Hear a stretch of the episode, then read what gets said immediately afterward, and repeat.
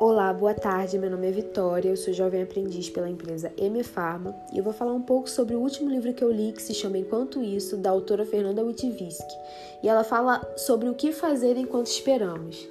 Ela conta uma experiência pessoal onde ela esperou 10 anos para ter o primeiro filho dela e ela traz uma reflexão sobre como é difícil esperar no nosso tempo. Nós somos uma era imediatista e saborear o tempo já não é mais uma arte da nossa geração. Vivemos em um tempo no qual esperar por qualquer coisa é quase insuportável e inadmissível. Tudo precisa ser rápido, os nossos desejos precisam ser atendidos imediatamente.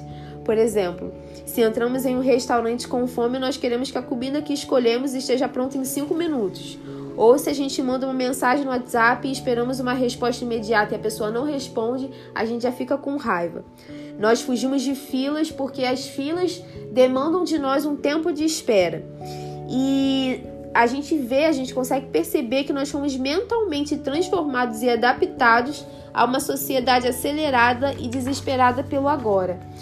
E isso traz problemas para a gente, traz dificuldades para aceitar a realidade. Por exemplo, se não conseguimos passar na faculdade de primeira e isso demanda um tempo de estudo, um tempo de demora, a gente sente isso.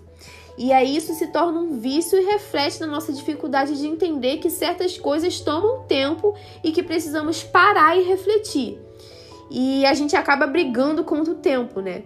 E aí querer que ele passe rápido demais acaba tornando as coisas mais difíceis.